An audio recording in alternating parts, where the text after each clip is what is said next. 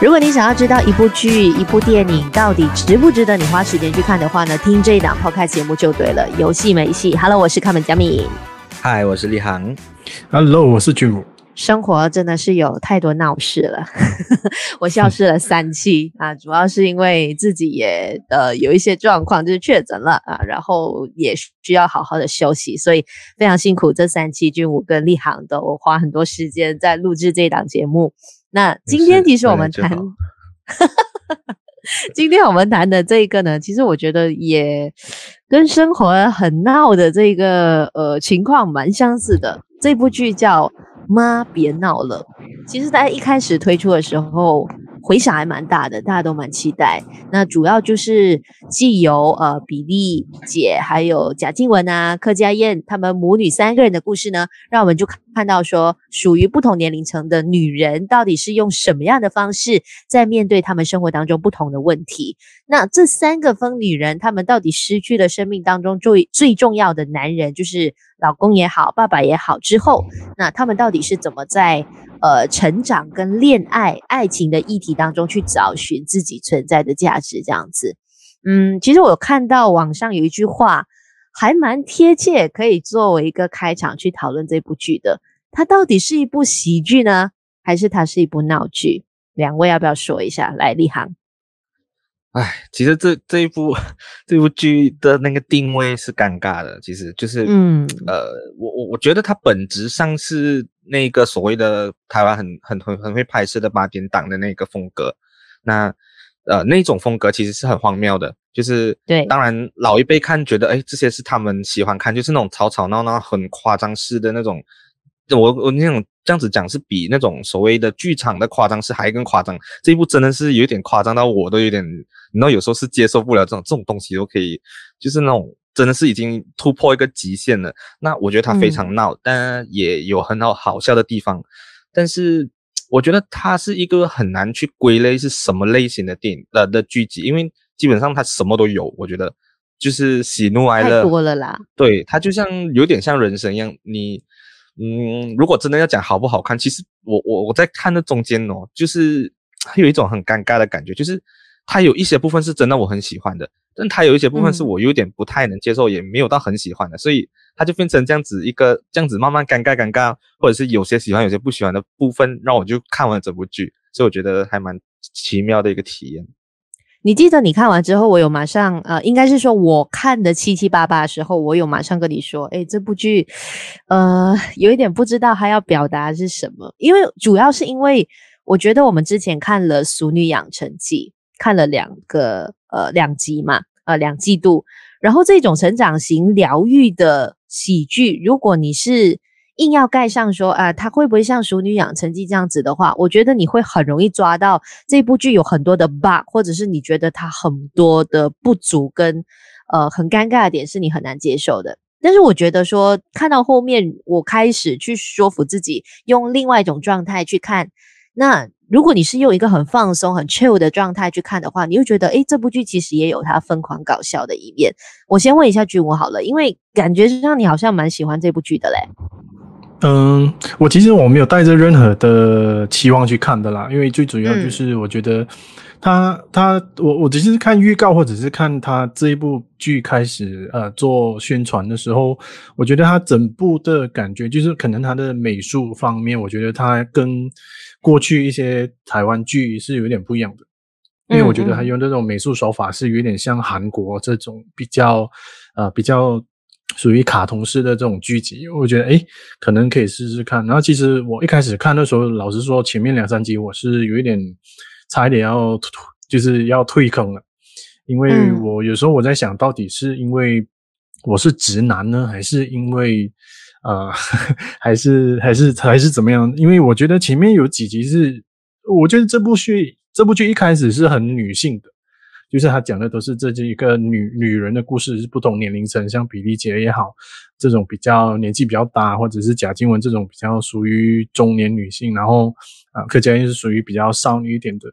然后他们的切入点都是很女性的。嗯、我我其实有点抓不到那个共鸣在哪里，一直到我就告诉自己说好，我就忍着吧，我再看。我相信能找到这些卡司，然后他整个嗯，怎么说？它的美术、它的呈现都不一样。那我相信它一定有可看之处。那我觉得，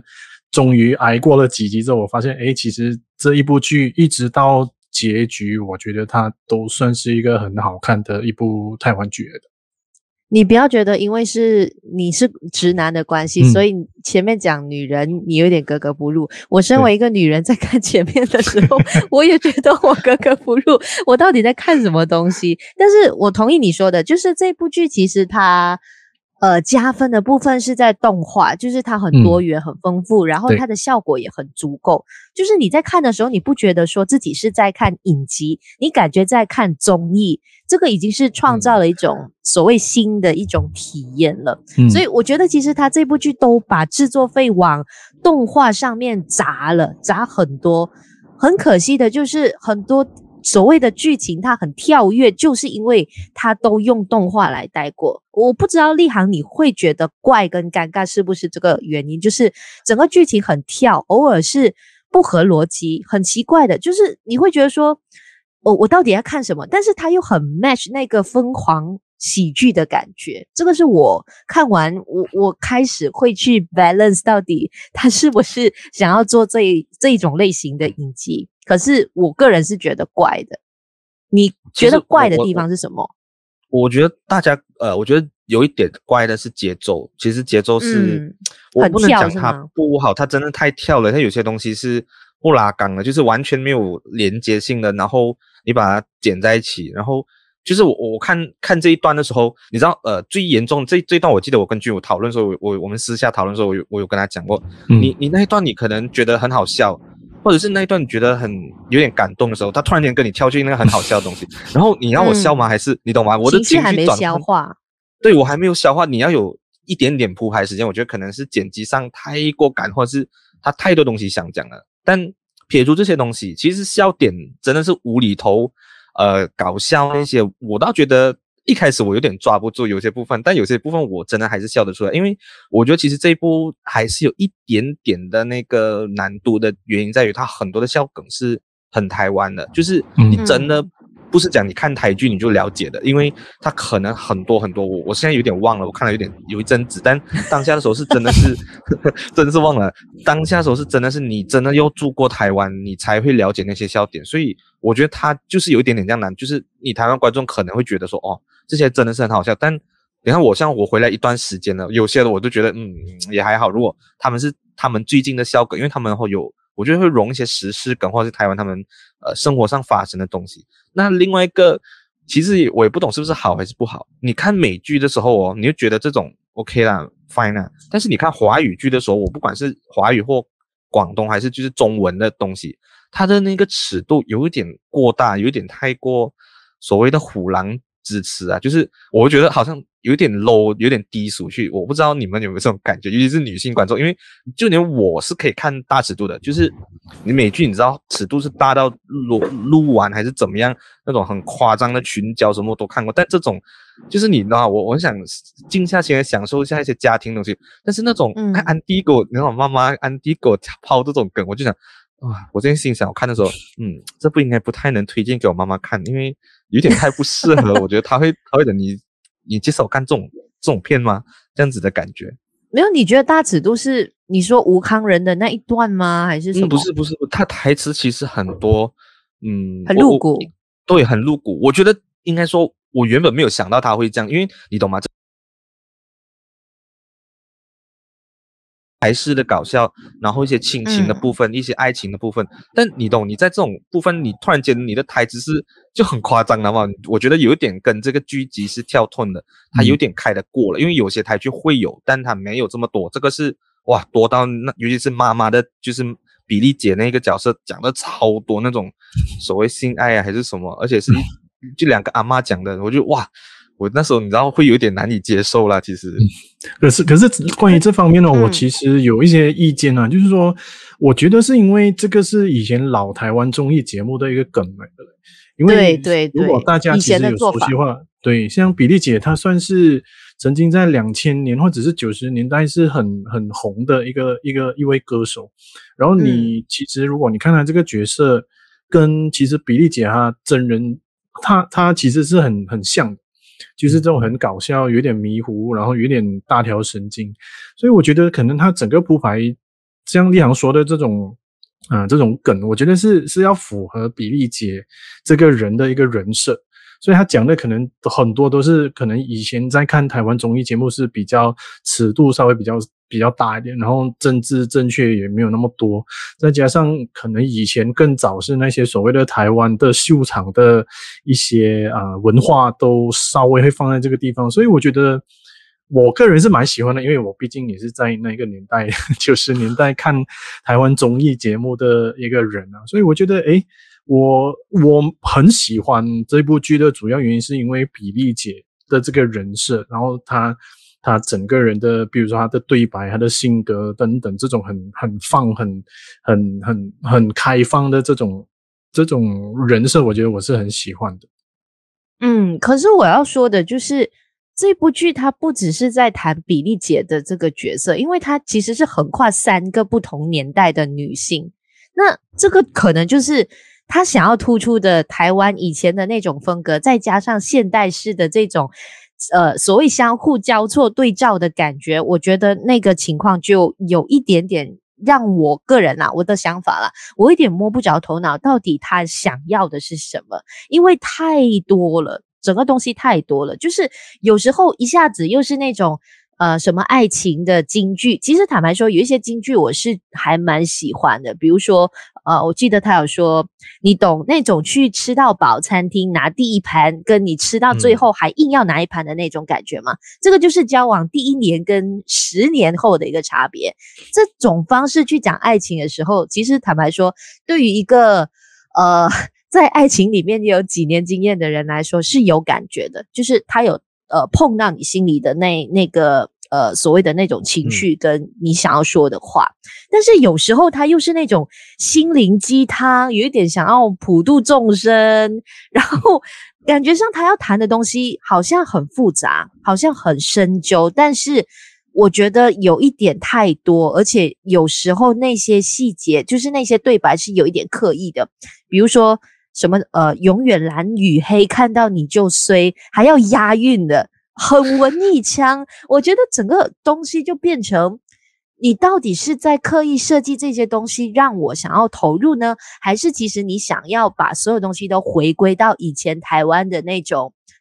呃，有一点综艺，然后有一点很像台湾人才懂的那种笑梗。我我觉得其实最主要的原因是太过于贪心了，变成。你想要符合现代的感觉，因为又有贾静雯，又有柯佳嬿，是现在台湾呃都很受大家欢迎的演员。然后你又想要有一些老一派的台湾演员，那不是说不能结合，但是我觉得结合在一起的这种交错对照，反而最终营造出来的是有一点点尴尬的感觉。这个是我个人的想法啦，我不知道你们会不会这样子想，就是台词可能很强，可能是他的一个优点，但是。呃，整体的故事线的铺陈，因为过于设计、过于刻意，反而是变成有点凌乱，甚至是它的一个弱点了。一行，应该说，它有些，我我觉得是有些线是处理的不错的。呃、嗯，这个最明显的是第六集，这个应该大家毋庸置疑。第六集就是没有想到是三个女人的故事嘛，最好看的一集是讲爸爸的那一集，就是他爸爸一直有一个旁白，呃，去讲，就是用。三个女人的视角里面去了解的那个爸爸，然后到一些 flashback，我觉得那一集真的很好，就是那一集我是有感动的，我就是你知道吗？嗯、其实这个剧就是这样尴尬，它这些部分是好，刚好那一段很真实啦，因为那那段你会你我觉得每个人看都会感动，所以你看那段你又不会气的，因为它还是有一些打动你的部分嘛。那你刚刚讲的、嗯、呃会不会很脱节？会，我觉得柯佳那那一条线我自己觉得处理的不好。就是，嗯，他跟那个林柏宏的那个所谓又有又有小三，然后林柏宏是一个那种软饭渣男，这种故事我很我。但是他的角色很好，我觉得。嗯，可能我我觉得呈现方式很很很 lame 啦，我就啊，我那一段就是没有很，就是对我来说没有很呃拿出心去，就是不不是很吸引我的这一段，然后反而可能比利.比利姐的那几段更有趣，对我来说。那贾静雯的。那个部分呢，我觉得还 OK，只是吴慷仁真的太油太油，那几段我真的是很想哦，你知道我很想打掉，我看到他我就很想玩手机，因为就是那种哇，你知道这是我最讨厌的东西，就是油啊，你我我当然我明白他在剧中的设计为什么要这样子，但是那几段真是很浮夸，然后我就我就不喜欢那没有对错，只是当你在把这些不同的片段，你看我刚刚就讲又有感动的部分，它有一些温情的部分，然后有一些母女吵架的部分，那些都很好。但是这一些所谓的单独的感情支线，嗯、还有那个什么，就是柯佳嬿的那个小三什么大石妖姬，这几段真的是啊，我就是真的是有点尴尬。我可以直接讲，我觉得大家有看的话，应该明白我在说什么。吴康仁的那一段，我是完全投入不进去的。就是我，是我觉得一开始大家都很想看说，说哇，吴康仁竟然那么大尺度的演出，到底他是在演些什么东西？但是。我去到后面又有一点被他说服，因为其实每一次吴康仁出现的时候，你都觉得说，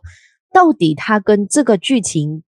呃，所谓的衔接跟配合的点在哪里？他每次都是很奇怪出现，嗯、很奇怪的不见。嗯、但是后面他解释说，哦，原来这个是呃贾静雯她凭自己的想象出来的一个所谓的小说人物。那这个东西感觉上，诶，又是异想天开的一段，所以他不卖是。好像也合情合理，所以我在前面的时候，我每次看到吴康仁，我都我都觉得啊，又来了，又又不懂为什么突然跳出一个这样子的人，然后演出这样子很疯狂的一段。但是后面你看他解释完整个东西的时候，如果是以疯狂喜剧的元素来看的话，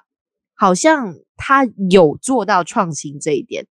君武会这样子想吗？还是别的想法？嗯，我我其实对于这部的爱情线。一条都没有兴趣，老实说，因为我因为我觉得不管哪一条线，我觉得都看不出一个 他要表达的讯息是什么。就是我看完了会觉得，哦，好像他对于爱情这这几条线都没有很好的处理。我反而觉得像呃，立航刚才说的，从第六集开始，爸爸这个角色开始明朗化之后，他开始往这种亲情的线条去铺排上。哈。我才是觉得这部剧好看的地方，就是就是从这时候开始的，一直到后面，虽然就是比利姐那个勇敢去追求自己的爱情那段，我也觉得她比较多一点胡闹，多过于是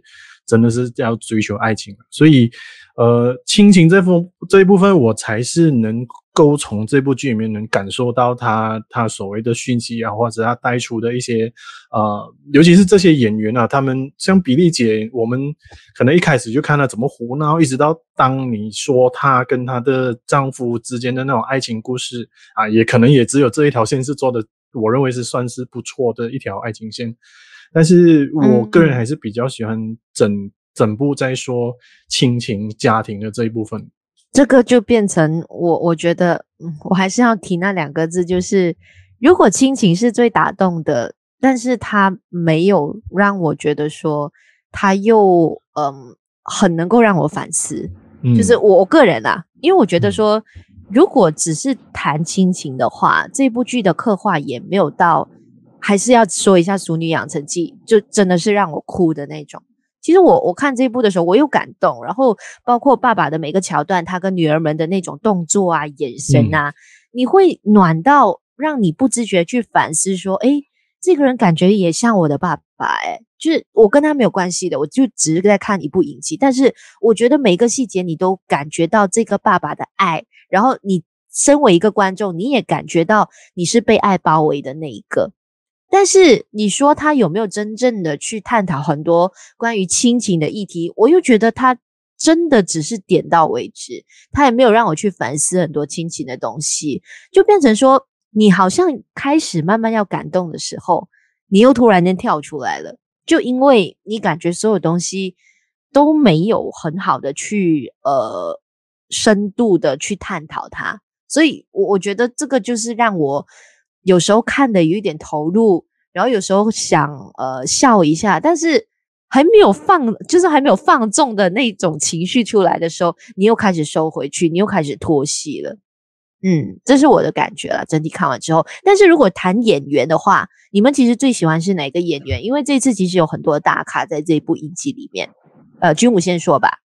寇世勋呢，其实演爸爸的哦，就爸爸的。嗯，但但其因为老实说，我对于寇世勋这位演员其实了解不深，可能他以前演的都是那种比较老一派的，就是可能一些传统的古装剧这些歌，所以我对他并没有很太多的熟悉。除了他，我当然也很喜欢比利姐。我觉得比利姐根本就是一个自然到一个，我觉得他就是在演自己的。因为我相信大家有有看以前他在综艺节目上的表现的话，就知道他的人其实是这样。所以这两个是我认为我能看这部剧能一直看下去的一个动力。那其他我就真的觉得。哎，好，有点浪费了这些好演员啊，尤其是贾静雯，我觉得她她到底要怎样？我虽然是可能我的角色跟她角色其实可能是同辈的，就是她演的都是这种接近四十的中四十后的一个一个中年人，但我其实感受不到她这种呃。带入不了这个这个情绪啊，就是可能哦，其实我跟他也是 loser 啊，但是我就不觉得说他这个角色能带给我什么。就是好啊，我的人可能就是平平淡淡，然后他要激励你吗？我也觉得还好啊，我没有没有感受到那个激励，就感觉他跟乌克兰这个角色就是要来胡闹的。那柯佳燕呢，我觉得是最浪费的一个角色啦。其实很可惜，但但我很惊讶，就是他这种年龄还能演一个很年轻的少女，会觉得诶哦，还还算是有点不一样。那林柏宏是很用力的在演他，演他，我觉得他是比较调皮的角色，虽然他的角色是到最后可能也不太有什么特别的东西，但是我觉得这剧里面有他这个比较调皮的一个角色，我觉得看的还是蛮蛮爽。OK，立航呢，最喜欢哪一个演员？一样啊，其实我觉得大家的这个这个应该很难去，就是特别有一点不一样，嗯、因为我觉得比利姐跟寇世勋基本上老老老派的这两位的情感线也好，于是寇世勋很多场他的台词就是老的演员，你看他虽然是那种字正腔圆的台词，但是他的台词是有温度，是是是打中到你，你听声音你就已经会被感动了。我觉得这个是演员声音的功力。那比利姐是非常自然、非常放的，就是。我你没有觉得他在演戏咯，真的没有演戏的痕迹，他是真的是很洒脱，敢爱就爱，敢恨就恨，然后讲英文啊什么那些，就就我觉得就是信手拈来，就是真的是老戏骨，就是老戏骨，我觉得完全无可挑剔啦。嗯，其实林柏宏演的不错的，虽然他的角对对对他的他的角色，你有你有觉得他像怪胎这样子吗？没有诶，他完全是不同一个人，因为因为我觉得这个这个角色让你讨厌就很烦。你不喜欢这个角色正常，但是李国宏其实演的不错，就是他他拿捏很很 OK，他不会太 over，那你也不会完全很讨厌他，嗯、你知道他这个角色是有一些痛苦在里面，嗯、他的无奈还是他对柯佳嬿的爱，但一样哦，柯佳嬿是非常非常浪费的，我觉得完全没有发挥到他的演技，嗯、虽然有突破，但嗯，我我觉得可能碍于戏份的问题嘛。那贾静雯，我对她最大印象就是在推眼镜而已。这是真的，我看过他太多好的作品了。他的《瀑布》可以让你哭，《我们与恶的距离》事后集的那个演出，《倚天屠龙记》以前的我都我都非常喜欢。但我觉得这部不是他的前，不是他的前列前前前半段了，只能讲。那我觉得可能这部电这部这部剧是要凸显他制作的一个能力吧。嗯，可能吧。但我我觉得如果你要说真的惊喜的话，我觉得是曾婉婷。我觉得。虽然他那个角色真的是很、哦、很怪、很色讲那些东西，但我觉得他很自然，他没有就是这种角色不会油啊，这是最重要的。不会油，就对比吴康仁也是讲完那种很肉麻的东西，但你就觉得很给力。但郑婉婷就 OK 哦，嗯、我就觉得她有那个女性那个魅力，她很，她就是那种闺蜜之间的的对话，我觉得就是做的非常好。嗯，其实其实是真的是。其实大部分的其他的配角，我觉得都演得不错，像那个什么小金啊，那些都都有自己的一套魅力。虽然他的一些口白我没有非常喜欢，但我觉得都有都有自己的一套模式。因为演员阵容大家都讲这个是很强的演员阵容嘛，但是我觉得就是最可惜真的是贾静雯跟跟柯佳嬿啊，我觉得真的有一点他们可以比这个更好，可能是我觉得碍于角色的关系，或者是呃整个光环应该在比利姐身上吧。嗯我跟你们的想法有一点不同哎、欸，我觉得其实那么多演员里面，我注意到两个，哦、一个是林柏宏，另外一个就是你刚刚说的曾婉婷。曾婉婷我就不说了，你已经把我想说的都说完。但是林柏宏，我为什么会特别注意他是？是我我看到了那时候我看怪胎喜欢他的那个角色。坦白说，我真的觉得他很适合演渣男，就是在怪胎的时候，其实他也是演有一点渣的感觉，哦、但是。他渣起来，你不会很讨厌这个演员，就是他有呃把那个渣男的人设给演出来，但是你可能讨厌他的程度，就是 maybe 只是讨厌他的发型，或者是讨厌他说话的某某的瞬间，但是在那之后，你还是会对这个人呃有一些。呃，所谓的喜，呃，就是有一些好的观感在上面，然后你也没有到很讨厌他，就是因为你知道这个角色后面他渣的背后是什么。所以林柏宏演了两部，就是这一部影集是渣男，怪胎其实也是有一点渣男的特质在那边，我都觉得他把这样子的呃角色演得很有他自己的味道，这个是我蛮喜欢他的。那。呃，比利姐大家都在称赞，但是我我必须要说，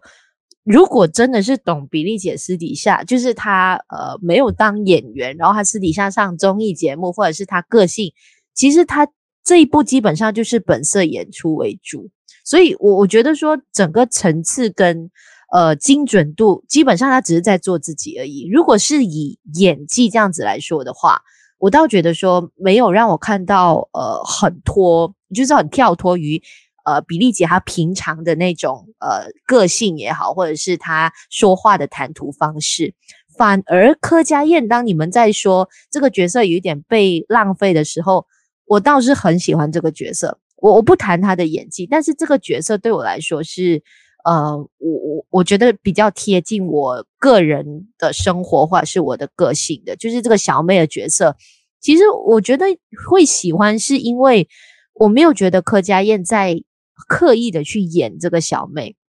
而是她其实是很自然的，呃，可能把她的一些生活，或者是说把她的个性都投射到这个角色当中。那对比比利姐的这种单纯本色做自己的演出，我倒觉得说柯佳嬿的那种，你不会感觉她在演戏，你又不会觉得这个这个人设是属于柯佳嬿的个性，这种角色可能我会呃多注意一点点。所以其实每个人的想法都不一样，这个也是，嗯，这部剧我觉得也很好讨论的一个。当然，还有另外一方面，其实也想要问两位的，因为我觉得说喜剧要拍得好很困难，你要让很多观众笑是很难的事情。但是近几年，其实坦白说，如果，嗯。单纯以台湾的作品来说的话，我其实已经想不起上一部我看台湾的喜剧会笑的是哪一部了。所以，嗯，是不是在比如说可能在呃中文的一些作品当中要找到喜剧的元素，呃，相对来说，可能中文比好莱坞或者是欧美国家的作品是做的有一点点逊色的，还没有到那个可以让每个人都呃。就是开始开心大笑的那种感觉，厉害。嗯，这个这个这个是一个很好的问题。我我觉得中文的电影可能影视内的影视环境不太有很多人真正在拍喜剧，或者是真的真的是以喜剧片去打出来。因为我觉得是可能这个类型开始，包括电影啊，包括影集，它不是一个很主流的、嗯、的的东西。你喜剧。你必须要去配很多，你不能说我只是纯喜剧，无厘头给你搞笑，没有没有内涵内容。我喜剧会配爱情，会配亲情，配友情，配呃一堆。可能你看有时候警匪剧或者是一些查案的，也有一些搞笑的部分，就是它会穿插在这种类型片。因为你单纯喜剧已经是不太能去吸引到别人。那嗯呃，你说今年有没有吗？其实我觉得《淑女养成记》也蛮好笑的啊。如果如果真的要来讲的话。呃对，但是他的对我来说感动的成分比较多、嗯、啊。对你，你看完之后你会记得他感动的部分，而不是完全是搞笑的部分。嗯、那其他的，因为我觉得台湾近近几年真的在拍蛮多，可能他们有我们没有看到，他们都在拍蛮多所谓的一些比较议题性或比较沉重性的的的的电影。那真的是如果纯喜剧、纯搞笑的话，好像也没有了。那香港和中国更不用讲啦。真的已经很久没有看到了，我就不谈了。香港也比较少那种以前那种，呃，你看到什么什么郑中基啊这种这种真的是很搞笑的的的内容。我觉得喜剧真的难拍，但可能欧美或我们我们不熟悉的华语呃非华语圈的话，可能他们可以玩的比较闹，比较比较比较比较多吧。但华语圈我觉得现在这个可是主要原因是什么呢？就是为什么？感觉上好像中文作品相对来说把喜剧弄得好笑可能会比较困难。我觉得是现在一堆局势吧，毕竟 中文圈子大家也知道，我觉得我觉得这个是有关系的，因为整个大环境，呃，也没有所谓，可能近几年当然是 COVID 的一个关系，我觉得大家也没有特意想要把很多东西弄得太过，就是。搞笑或或觉得哦无无伤大雅什么的，这个是我觉得是社会时代背景的关系。嗯嗯，OK，好，军武怎么看呢？嗯，我觉得要分几个领域来看呢，就是说，如果我们现在看呃台湾的话，那台湾其实很多时候我们可能喜剧大部分都是放在综艺节目，那很多综艺节目的一些主持人都会跑去演电影啊，像。我最近 在 YouTube 不知道怎么会去找一些啊、呃，可能呃诸葛亮很年轻的那个时代的电影来看，嗯、所以我觉得他们的那一种，或者是朱延平导演的，就是这个我相信是大家小时候一定有看过一两部，就是属于朱延平拍的这种台湾式的呃幽默电影。可是你现在放回来来看，你会觉得嗯，其实并没有很好看，因为我觉得那个笑点其实并没有很很打中我们。可是我觉得放在像香港的，嗯、因为我觉得我们对于喜剧大部分都是放在周星驰的的这种无厘头之上，你会发现那一个年代的幽默是属于比较政治不正确的，那可能很多是对于一些某个、嗯、某个性别的人，或者是某些比较少族群的人开这种很有时候我们觉得放在现在这个时代是很过分的一种玩笑，所以我觉得。再加上以前，你不要忘记，就是以前那个王晶的年代，也是很多这种屎尿屁的这种，呃，这种所谓的喜剧电影或者是剧集，都是走这一条这一这一种路线的。可是来到现在，我发现很多因为政治正确关系，再加上刚才立航所说的整个局势，大家可能这几年都过得很很很紧张啊，那压力很大，所以其实。大家也对于喜剧这种元素也不太敢去玩太过头的这些这些桥段，所以这个桥段其实我觉得来到现在，可能整个幽默或者是所谓的喜剧的元素并没有有出现一些新的格局。可是如果你比较起其他，比如说欧美地方，像我们常常会说哦，美嗯美国他们好莱坞在拍，不管是剧集都好，或者是电影都好，他们有所谓自己的美式幽默。或者是英国人，嗯、英国在拍的时候，他们有所谓的英式幽默。可是我觉得时代在变啊，有时候我像我最近在看 Mr. Bean 跟那个 Man and Man vs. B 啊，嗯，他的突然觉得不好笑啊。你 你觉得一直可能以前的一些角桥段，嗯、可是放在现在，你会觉得，诶，他其实在玩同样的这种所谓的喜剧或者是幽默桥段，可是你你我却不觉得很好笑，我反而觉得为什么这个人。你要做这些 这么笨的事情来来惹祸上身，所以我觉得可能这几年大家对于所谓的喜剧并没有一个新的一一条路线走出来，大家可能呃心里面其实会觉得嗯，可能一些不太政治正确的还是比较好笑的，可是我们来到这个时代，却我们不敢再去玩这种啊这种桥段，因为可能大家对于人权意识啊这种个人的。这这种权利的意识是越来越高的，所以，呃，我觉得像要现在要看一个真的好的喜剧电影或者是剧集，我觉得是越来越难了。所以，可能我们可能需要一些不同的，嗯，可能新一代的所谓所谓的笑匠或者是喜剧演员、导演也好，能带出一个新的方向吧。这个我是希望以后可以看到的一个一个新的方向。像我如果真的现在要马上想出一部台湾的作品，你觉得好笑，然后你到现在都记得的，真的是呃大佛普拉斯，就是好几年前的作品。我觉得你会、嗯、对你会对这种作品有呃，就是你感觉到它是喜剧以外，其实最重要是它是黑色幽默的那种。氛围跟元素，就是它可能包着的是喜剧的外衣，但是里面是有带一点点残酷、幽默、讽刺的元素。嗯、这种其实更加呃容易，至少对于我啦，就更加容易让我看下去，嗯、然后我是印象深刻的。所以就好像刚才立场立航说的，真的是不是接下来喜剧它不能只有纯喜剧，纯喜剧你就看贺岁片就好了。我补充一下，刚刚 弄笑完就嗯，